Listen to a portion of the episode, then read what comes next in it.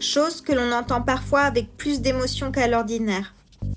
Choses qui perdent à être peintes. Choses qui gagnent à être peintes. Choses qui paraissent pitoyables. Choses qui font honte, choses sans valeur, choses embarrassantes, choses sans retenue. Choses qui ne servent plus à rien, mais qui rappellent le passé.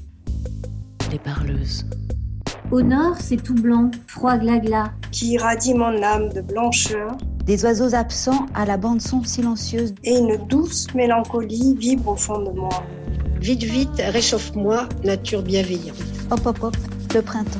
Et le cerf qui brame. Et ça tournicote toujours, du soir au matin. Comme un songe.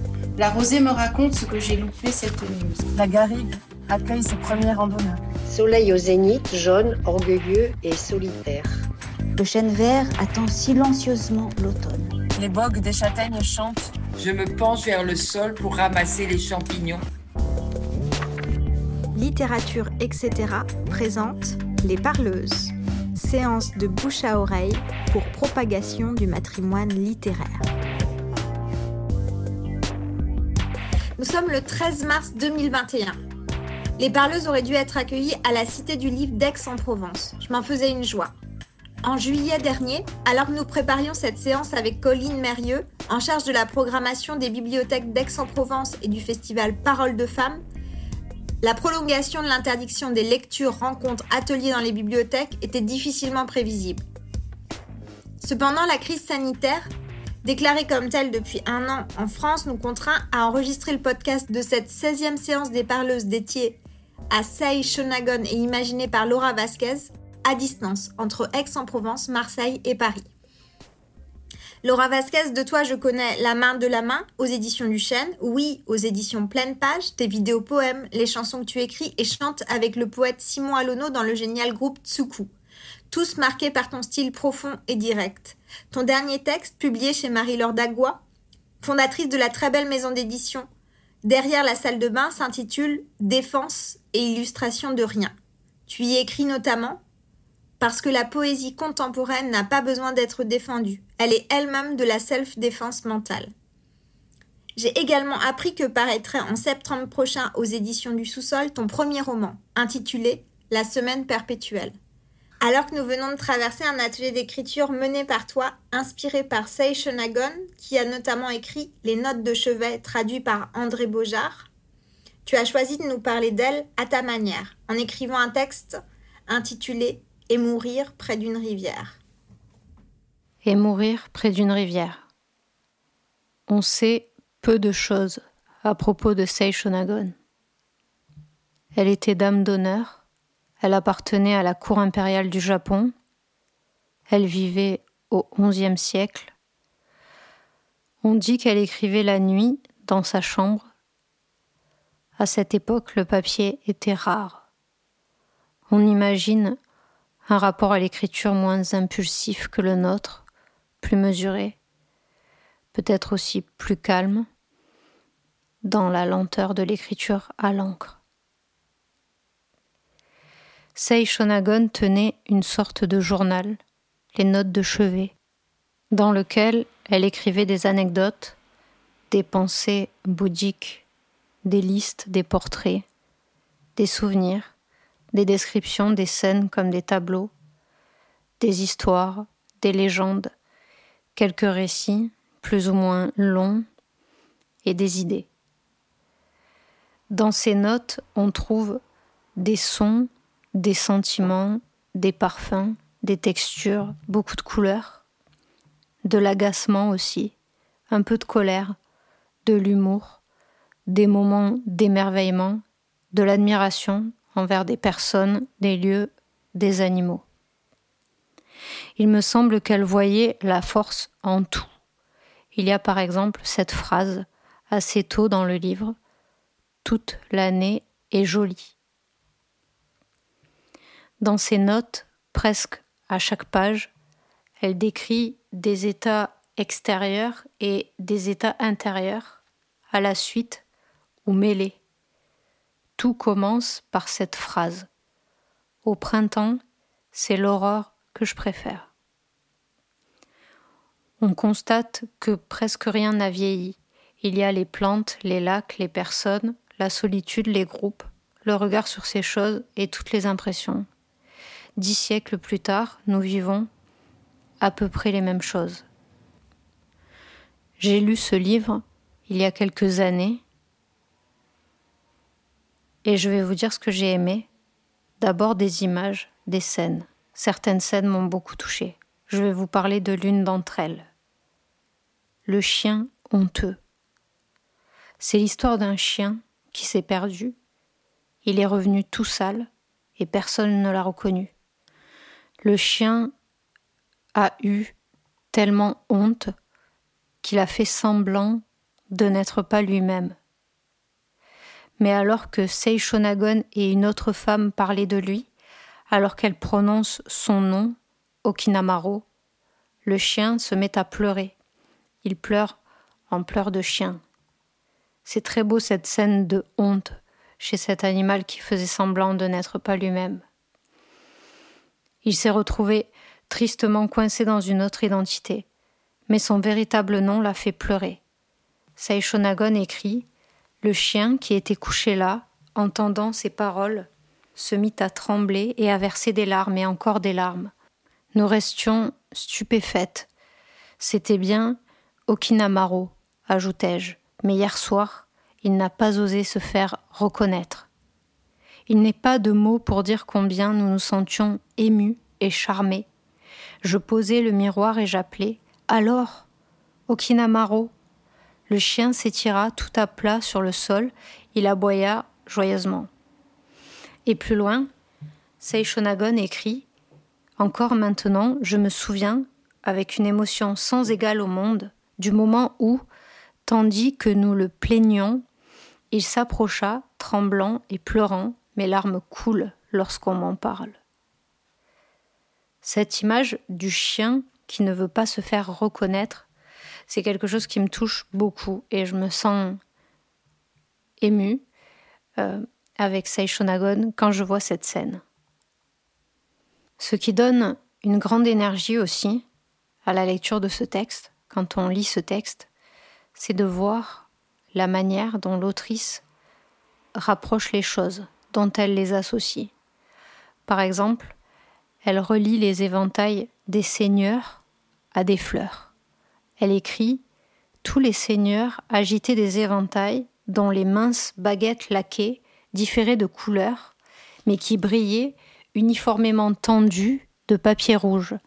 Cela ressemblait tout à fait à un parterre d'œillets superbement fleuri. Ce ne sont pas que des comparaisons, en fait c'est le rythme même de son écriture, je crois. Dans ses notes de chevet, Seishonagon va d'une chose à l'autre, d'une chose reliée à une chose, elle-même reliée à une autre chose, comme si toutes ces choses se touchaient, comme si les rivières touchaient les caractères des personnes, comme si les vêtements et les chevaux touchaient la sensation de peur, la sensation des choses dont on néglige souvent la fin, et les ponts, les villages, les choses qui paraissent pitoyables ou les choses qui donnent une impression de chaleur. En reliant les choses de la vie, est-ce qu'on pourrait presque tout dire dans un texte? Sans doute, oui.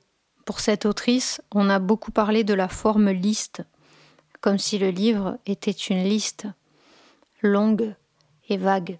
Mais dans ce livre, il y a surtout ce mouvement de la pensée qui va d'une chose à l'autre, par association directe, simple et personnelle, comme deux animaux qui se croisent. Et c'est peut-être comme ça que vient l'écriture. Et à partir de là, on peut commencer n'importe où et continuer. On peut commencer par une rivière, par un poisson. Commençons là. Un poisson vivant dans une rivière ressentait de la pitié à chaque fois qu'il croisait un poisson mort. Et, Pourtant les poissons morts dans la rivière n'avaient plus de pitié. Et la pitié est une forme de douleur.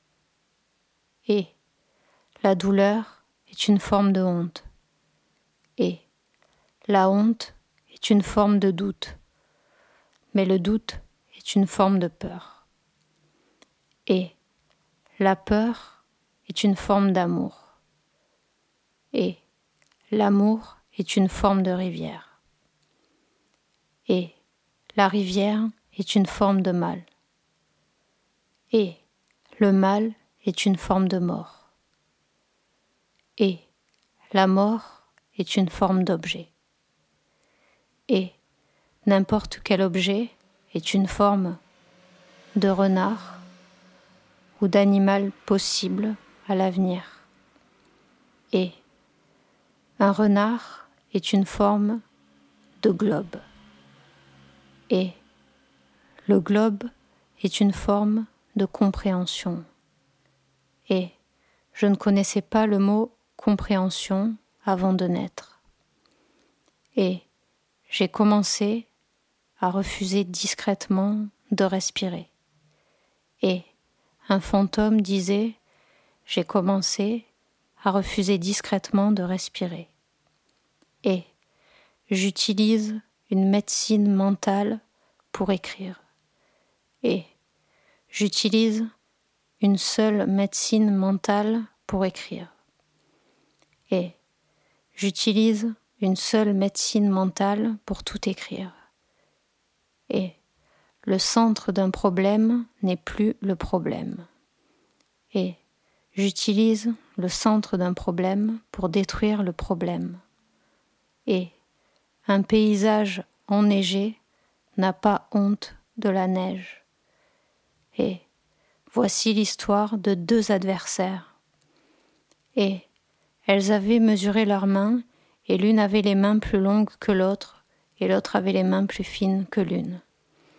Et l'une avait les yeux plus clairs que l'autre, et l'une avait le corps plus haut que l'autre, et l'une et l'autre avaient peur. Et la peur est une forme de honte. Et j'invente un petit appareil qui mesure la peur. Et je ne suis pas capable d'inventer un véritable petit appareil pour mesurer la peur. Et j'ai peur souvent. Et la forme du mal n'a pas été définie. Et la surprise est une forme de peur. Et j'ai fait sécher ton visage plusieurs fois dans mon esprit. Et la forme du mal est aussi bien un cercle qu'un rectangle, etc. Et j'ai séché toutes les formes un soir dans mon esprit. Et je me suis endormie, mais le lendemain c'était un jour. Et j'avais apporté une larme différente, je l'avais dans ma main, parce que je voulais qu'elle soit plusieurs pierres et que tu les collectionnes, que tu les mettes dans un coffre qui s'ouvrirait une fois par nuit. Et je cherche un témoin pour ma tête. Et l'oreille de droite n'est pas l'adversaire de l'oreille de gauche, et la joue de droite n'est pas l'adversaire de la joue de gauche. Je le pense. Et un milliard d'ennemis. Et 200 milliards d'ennemis qui n'ont même pas un nom et un prénom.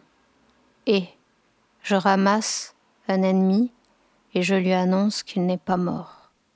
Et je ramasse un ennemi et je lui dis je n'ai pas inventé d'appareil pour mesurer la honte ou la peur.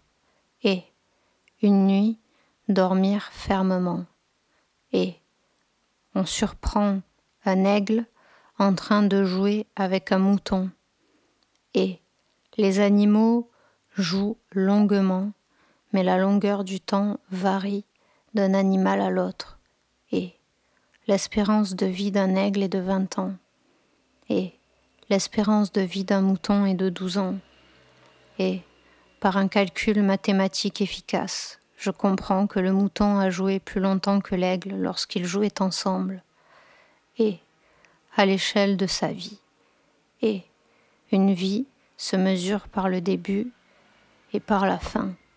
Et une vie ne se mesure pas grâce à l'addition du début et de la fin.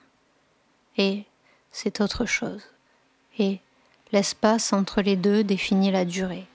Et le mot vie renvoie à la durée de la vie et à d'autres choses. Et personne n'emploie le mot durée à la place du mot vie. Personne ne dit je profite de la durée. Et quelqu'un peut-être le dit. Et quelqu'un peut-être le dit en ce moment. Et un cadavre est un être mort éjecté du champ de sa vie. Et un cadavre ne se reconnaît pas dans un miroir. Et je ne me souviens pas du jour de ma naissance. Et pour assister à une naissance, je tape le mot naissance et je regarde plusieurs vidéos de naissance. Et une femme très âgée passe dans ma rue. Elle dit La naissance est le contraire du commencement. Et une femme plus âgée passe dans ma rue. Elle crie la naissance est noire pour tout le monde. Et une femme encore plus âgée passe dans ma rue, mais elle ne dit rien. Et une autre femme âgée passe, elle dit Écoutez-moi, j'ai perdu mon reflet quand je suis morte, je n'avais plus de mains pour me demander comment sont mes mains. Et un texte prolongeable à l'infini. Et il n'y a pas d'équivalent. Et L'équivalent de ce type de texte est la musique, et la musique n'a pas d'équivalent, et le mouvement est équivalent à la musique, et le mouvement n'a pas un seul endroit à lui, et je mets de l'ordre dans une chose impossible, et un seul mouvement peut faire du mal au point de tuer, et la mort n'est pas un mal, et un mal peut faire du mal au mal lui-même, et je peux tout accumuler, et une femme âgée passe dans ma rue et dit Je peux tout accumuler. Et, avec un signe du sourcil, elle dit d'autres phrases en silence. Et le silence équivaut à un morceau de tissu épais. Et l'épaisseur de la neige contient d'anciennes personnes. Et les anciennes personnes avaient une parole, certainement. Et l'ordre de tuer ressemble à une parole sûre d'elle. Et les paroles ne sont jamais sûres d'elles car elles ne sont que des paroles, et une petite voix sort du sol au moment de la mort, et une seule personne l'entend, et les jours et les nuits viennent sans effort, et j'avais peur, et l'ombre couvre les yeux un jour ou l'autre, et certaines ombres sont malades, certaines ombres sont saines, c'est faux, et autour des yeux d'un nourrisson il y a déjà des ombres, et un microscope empêche de voir une montagne, et je mets mon regard dans un microscope pour t'aimer, partie par partie. Et quand on lui a tiré dessus, elle a mis son regard dans un microscope pour regarder la balle. Et j'ai inversé le temps pendant une seconde. Et le ciel est vaste car le ciel inverse le temps pendant une seconde, chaque seconde. Et le ciel n'est pas vaste car le ciel n'inverse ni le temps ni rien d'autre et je mets mon regard dans un microscope pour observer une surface au hasard, et un gros visage beau, et un beau et gros et beau visage agréable, et la grosse oreille molle d'une grand-mère, et l'oreille de gauche a le pressentiment d'une autre oreille, et les rivières longues sans peine quelque part, et un poisson vivant paresseux et heureux, et un poisson avale un autre poisson qui avait avalé un plus petit poisson. Et j'ai voulu que tu me détestes. Et je voulais que tu m'associes à une poussière horrible qui rayait ton œil. Et j'ai vu le malheur sur ton visage plusieurs fois. Et j'ai fini par le voir comme un tatouage. Et voilà comment je me souviens de toi. Et quelqu'un a tremblé près de moi, la vibration a parlé. Et est-ce que tu dors fermement? Si tu ne meurs pas dans ton sommeil, c'est parce que tu n'as pas dormi à fond. Et la forme des yeux est probablement la forme du bien. Et regarde toujours dans mes yeux. Et la forme des yeux est peut-être la forme du mal. Et tous les objets parlent en mal d'autres objets. Et une cuillère ne peut pas aimer les autres cuillères. Et je prends un petit couteau pour transformer cette cuillère en couteau normal. Et non, je transforme cet objet en clé. Et j'ai fermé la porte de ma maison. Et une porte fermée représente une chose totale. Et tout représente une chose totale. Et le mot aiguille est une chose totale. Et je plante une petite aiguille au hasard sur le corps des passants. Et on ne me dit pas bonjour. Et le mot bonjour est une chose totale. Et le sens intérieur d'un mot et le sens extérieur d'un mot et le sens intérieur d'une parole et le sens extérieur d'une parole et la peur change la forme des personnes et des plantes et je choque un arbre pour qu'il pousse d'une manière non commune et je vais dans les parcs et je choque les arbres avec ma voix, avec un pistolet, avec une corde, avec un sourire surprenant. Je choque, je vais vous choquer. Et je me suis choqué plusieurs fois, je ne veux pas en parler une seule fois. Et je me suis senti tabou une fois ou plusieurs fois pour moi-même. Et un petit oiseau vivant, paresseux et heureux. Et je ne prends pas soin de mon corps car je n'ai pas de corps. Et un fantôme disait Je ne prends pas soin de mon corps car je n'ai pas de corps. Et une femme âgée passée disait Je suis sourde, mais j'entends de l'intérieur. Et c'est l'air qui m'intimide, je ne vais plus ouvrir les yeux. Et le centre du soleil n'est plus le soleil. Et je vais te répondre calmement si tu ne me poses pas de questions. Et je vais te répondre directement à une question non posée. Et je vais faire un effort pour entendre ta voix quand tu n'es pas là. Et je vais inventer un jeu qui consiste à ne surtout pas jouer et attention si tu joues tu perds et une douceur en or et une petite ride, une petite ride en or sur un bras noir. Et j'ai pris en charge une petite pierre. Et j'ai pris en charge une seule petite pierre dans ma vie, et je dors toujours avec une petite pierre posée sur ma paupière gauche, et la paupière de gauche ignore la paupière de droite, et la paupière de droite ressent une paupière à gauche, et je développe une mémoire claire pour retenir chaque poussière, et j'ai développé une mémoire claire pour donner un prénom à chacun de tes cils. Et dans un supermarché, une femme âgée me demande à quoi correspond le mot vie. Et tout est arrivé depuis le début. Et naissance d'un énorme bébé dans une ville enneigée. Et essaie de prouver aux passants que tu es vraiment toi. Voici un prénom solitaire. Et votre prénom est solitaire. Et tous les prénoms sont solitaires et un énorme bébé sur le point de naître, et le sourire est une chose totale, et la vie la plus solide, et une femme âgée demande aux passants qui a la vie la plus solide Et je vais résumer toutes les vies avec une pierre. Et je vais résumer toutes les vies avec cette pierre. Et une personne tend de l'or liquide à une autre personne. Et l'autre personne prend l'or liquide dans ses mains et elle le verse sur le sol car l'or est brûlant et ses mains fondent. Et la première personne a disparu. Et à mon avis, le soleil n'est pas le soleil. Et à mon avis, la vérité ne dit pas la vérité. Et la vérité n'est pas une parole. Et la vérité ne parle pas. Et un homme parle et dit Voici la vérité, et la vérité n'est pas une voix ou une parole, et laisse un mot pour celles qui viendront après toi, et laisse un mot pour aider, et je prends en charge les dix ongles de mes mains et les dix ongles de mes pieds,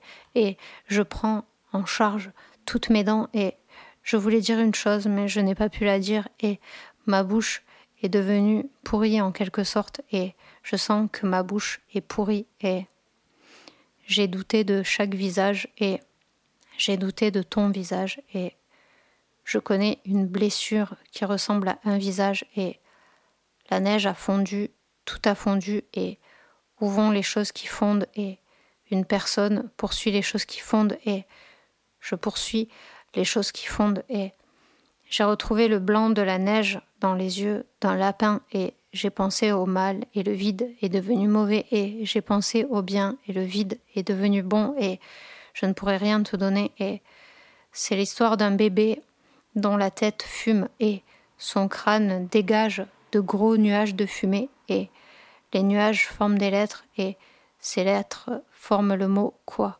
Et quand on soupire près du bébé, il s'efface quelques secondes et quand il pleure, on soupire et il disparaît. Et la douleur rebondit. Et je vais inventer un jeu qui consiste à souffrir une seule fois. Et si tu souffres plusieurs fois, tu perds. Et on ne peut pas souffrir deux fois de la même manière pour une même raison. Et la cause de la souffrance peut être colorée. Et pense à la couleur de la souffrance. Et la douleur et la souffrance ont quatre lettres en commun. R O E et Imagine une période désagréable à l'intérieur d'une vie très courte et imagine la période désagréable dans la vie d'un bébé de deux heures et imagine la pire période de sa vie et imagine la meilleure période de sa vie et imagine juste sa vie et imagine les yeux d'un lapin dans le noir dans ta chambre et essaie de ne rien imaginer et l'imagination tombe malade et le sentiment malade contamine l'imagination et l'imagination malade contamine le regard et un gros bébé dont la tête fume n'existe pas, et la vie la plus solide est celle qui s'ignore un rhume, et j'ai voulu casser de l'eau pour que l'eau soit brisée, et j'avais le cerveau rempli de pensées urgentes, et j'avais l'hémisphère droit rempli de pensées urgentes, et j'avais l'hémisphère gauche rempli de pensées urgentes, et je me suis affûté les yeux avec un petit cristal, et j'ai plongé un cristal dans un verre d'eau sans raison et je l'ai regardé et j'ai voulu que mes yeux voient et il faut payer combien en soi pour que nos yeux voient et combien es-tu prête à payer en toi pour que tes yeux regardent et voient et mourir près d'une rivière et je n'ai pas terminé. C'était Les Parleuses, un podcast itinérant imaginé par Littérature etc. Marraine des Parleuses, Chloé Delhomme. Direction artistique, Aurélie Olivier. Administratrice de production, Sarah Elliott. Ingénieur son, Lucie Piou. Et merci spéciaux à Pascaline Mangin, Anna Rizzello et François Annick. La 16e séance des parleuses a été réalisée grâce à la Cité du Livre d'Aix-en-Provence.